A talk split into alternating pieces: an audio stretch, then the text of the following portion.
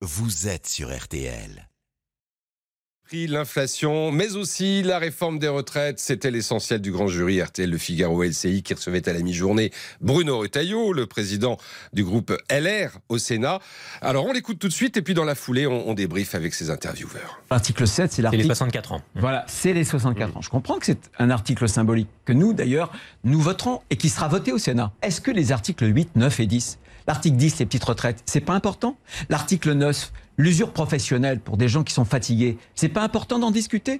L'article 8 pour les handicapés, les travailleurs en incapacité, en invalidité, c'est pas important. Soyons raisonnables. Je souhaite que le Parlement, le Sénat, puisse en réalité rattraper ce euh, que l'Assemblée nationale n'a pas été capable de faire, que nous puissions voter dans un climat de sérénité, ce qui pour le moment est le cas. Une, euh, une actualité quotidienne maintenant pour tous les Français, c'est l'inflation. Comment aider euh, les Français tout en maîtrisant les dépenses de l'État?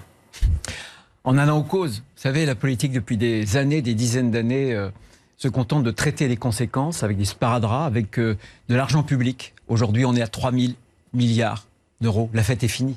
Hmm. C'est le retour du réel. Voilà donc pour l'essentiel du grand jury de Bruno Retailleau, le, président du groupe LR au Sénat. Et on y revient maintenant avec euh, bien ceux qui l'ont interrogé. Olivier Boss pour RTL, bonsoir. Bonsoir. C'est la Bougriot pour TF1 LCI, bonsoir. Bonsoir. Jim Jarassé pour Le Figaro. Bonsoir. Bonsoir. Et Marie-Pierre Haddad pour RTL.fr. Bonsoir. Euh, Olivier Boss, vous qui avez mené le débat, euh, avez-vous eu la même impression que les auditeurs et que moi-même, à savoir qu'il a clairement donné l'impression qu'il s'appropriait le texte, que, elle, que c'était finalement un texte des républicains, cette réforme des retraites. complètement, mais c'est une stratégie politique. C'est-à-dire que c'est le bon moment du Sénat.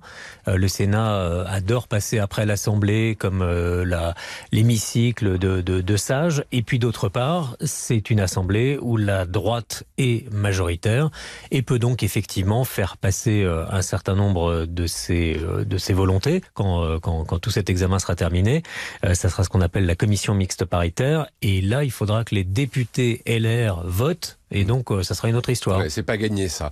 Euh, Jim Jarassé. Non, c'est loin d'être gagné. Là, aujourd'hui, euh, Rotaillot est dans la bonne phase, hein, on va dire, de sa séquence politique. En effet, il est à la manœuvre au Sénat. Ils vont réussir à voter une, une, une version qui, euh, qu'il espère imposer à tout le monde. Comme le dit Olivier, il y a quand même la commission mixte paritaire et, et Olivier, Bruno Rotaillot va devoir mener une double négociation.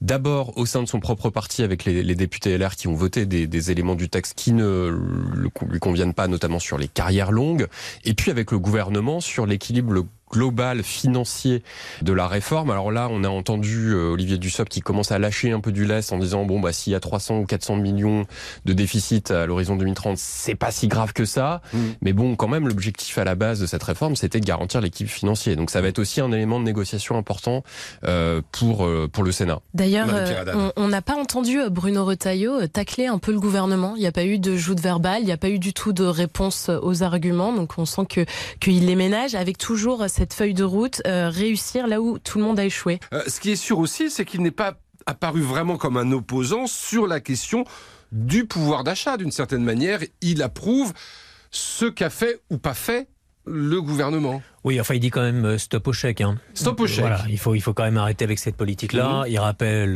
largement qu'il y a quand même 3 000 milliards d'euros de déficit aujourd'hui pour euh, l'État. Il répond aussi par la valeur travail. Il ah dit bah, travail, grand, travail. Grand classique de la droite, ça mm. c'est normal. Et euh, dont la majorité euh, c'est aussi largement accaparé. La mm. valeur travail, c'est un peu la réponse à toutes les solutions. Vous avez un problème de financement, vous répondez par le travail.